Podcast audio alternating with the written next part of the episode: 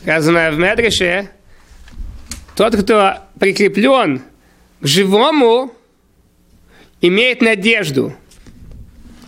И живая собака лучше, чем мертвый лев. Мы знаем, что человек, когда имеет идолопоклонство, говорится благословление, благословен ты Творец, который долготерпелив к тем, кто нарушает твой закон. И человек видит и место идолопоклонства земле Израиля, он говорит, благословен ты Творец, который вырывает идолопоклонство с нашей земли. И пусть будет твое желание, Творец, наш Бог, чтобы ты вырвал ее, идолопоклонство, со всех мест, чтобы ты вернул сердца всех, кто служит идолам, служить тебе с полным сердцем. Так разве можно молиться за грешников? Мы просим, чтобы Творец вернул их сердца для того, чтобы они служили Творцу. Это люди служили для поклонству. Разве можно служить за грешников, молиться за грешников? Мидраш сейчас предполагает, что те, кто служит для поклонству, они полные грешники, не могут вернуться обратно. Отвечает Мидраш, первое предложение, которое мы смотрели, тот, кто прикреплен ко всему живому, имеет надежду, не считает тот, кто прикреплен к всему живому, а тот, кто выбирает жизнь, имеет надежду. Человек может выбрать жизнь, несмотря на то, что он сейчас прикреплен к смерти, к идолопоклонству, к нарушению, он может выбрать жизнь. И тогда у него есть надежда. Так разве те, кто разрушили храм, разве у них тоже есть надежда на жизнь? Рабьёхан ответил, прийти обратно из мертвых стать живыми. Мы знаем, что евреев есть тхеса мейсим. Евреи вернутся обратно, мертвые вернутся обратно в жизнь. Так для тех, кто разрушили храм, для тех, кто так нарушали законы, у них нет возможности вернуться обратно, потому что эти люди, они принесли слишком много боли для еврейского народа. Они лишили еврейский народ возможности приносить жертвоприношения в храме. Так это колоссальная боль. И Творец это не может простить, потому что они нарушили запрет против других евреев. Творец может простить то, что люди сделали против Творца. То, что сделали против других евреев, это другие евреи должны простить. Сейчас они мертвы, они уже не могут простить. Так дать им грядущий мир, дать им жизнь Тхеса Мейсим, Творец не может. Но наказывать их, полностью уничтожить их, их души тоже невозможно. Почему? Потому что они просили прощения, они раскаялись. Так что против, насчет них сказано, они будут спать вечным сон, сном. Имеется в виду, да, они будут существовать, они, их души не будут полностью разрушены, но они будут постоянно спать, вечный сон. Они никогда не вернутся обратно в жизнь. У них никогда не будет хиес, хамейсим, возвращение мертвых в жизнь.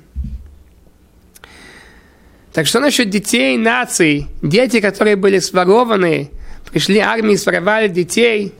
Никогда дети не имели возможности учить Тору, или жили в нерелигиозной семье, никогда не имели возможности учить Тору, и никогда не имели интеллект вернуться обратно к Творцу, понять, что есть Творец. Никогда не могли вернуться к Творцу. Что же сделать с этими детьми, с этими людьми, дети, которые уже выросли, что же будет, какая у них будет доля? Также про них сказано, они будут спать вечным соном. Имеется в виду, да, разрушить, уничтожить их невозможно. Потому что они не знают, они не знают, что есть запрет. Они знают, что есть смысл служить Творцу, что есть Тора. Они ворованные дети. Но что? Но мыцвас они тоже не делают. Мыцвас они не делают, Тора они не учат. Так как же у них будет возвращение мертвых в жизни? Как они смогут вернуться обратно в жизнь? Не смогут. Но что? Будут спать вечным сном. Так что же имеется в виду? Что живая собака лучше, чем мертвый лев – Имеется в виду, как мы только что сказали, что грешники имеют возможность вернуться обратно, они могут подняться. Те, кто разрушили храм, будут спать вечным сном, они не будут полностью уничтожены, не будут разрушены. Почему? Потому что они сделали чува, имели какое-то раскаяние на каком-то уровне. так вот, что имеется в виду мертвая, мертвый лев, он хуже, чем живая собака – может, тот, кто собака в этом мире, он может в конце концов стать львом. Он при жизни может раскаяться и стать львом. Лев в этой жизни, он может упасть и стать собакой. Но в смерти, после того, как он закончил здесь жить, то есть имеется в виду в будущем уже, лев никогда не может стать собакой. И собака после смерти, имеется в виду человек, который умер на уровне собаки, на низком духовном уровне, никогда там уже у Творца не сможет стать львом. То, что сделал в этой жизни, так и останется. Был здесь собакой, навсегда собака.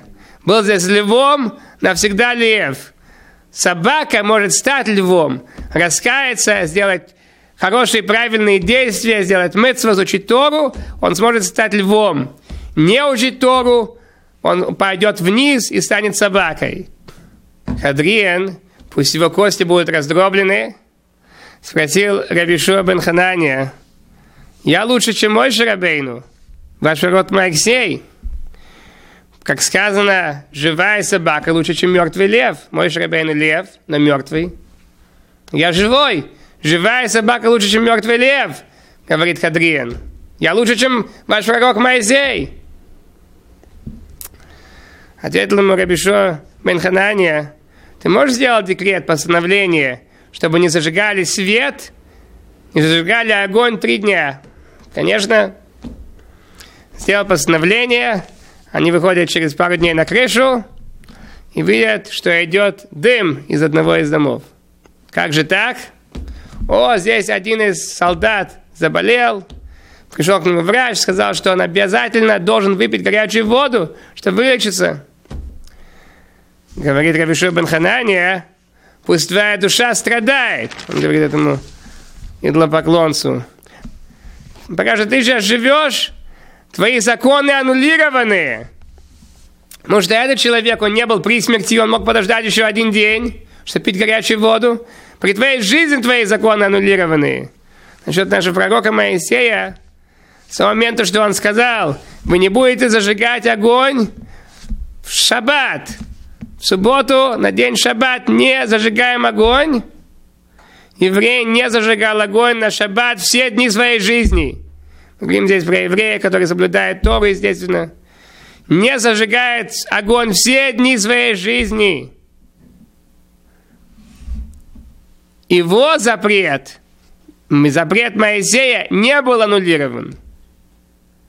А ты говоришь, я лучше, чем он. Имеется в виду, твой декрет вышел из своего физического тела, из твоей команды, что ты император. Закон мой Шрабейну не вышел из-за того, что он вождь еврейского народа был, вышел из-за того, что он пророк. Он говорил слова Творца. Не зажигать огонь, слова Творца. Это слова вечные. И как Творец вечный, эти слова будут всегда жить, и этот закон будет всегда стоять. Уже этот закон выходит не из-за того, что мой Шрабейну, как лидер, как человек, что-то сказал, а выходит из-за того, что мой Шрабейну был прикреплен вечной жизни с Творцом. И поэтому этот закон всегда будет стоять. Тогда, несмотря на то, что мы знаем, живая собака лучше, чем мертвый лев, но в этой ситуации, где мой Шрабейн лев, мы видим, что нет. Лев, который умер, его слова, его сила навсегда, если он действительно лев, который прикреплен к Творцу. И делает слова вечности, говорит законы вечности, это будет жить всегда.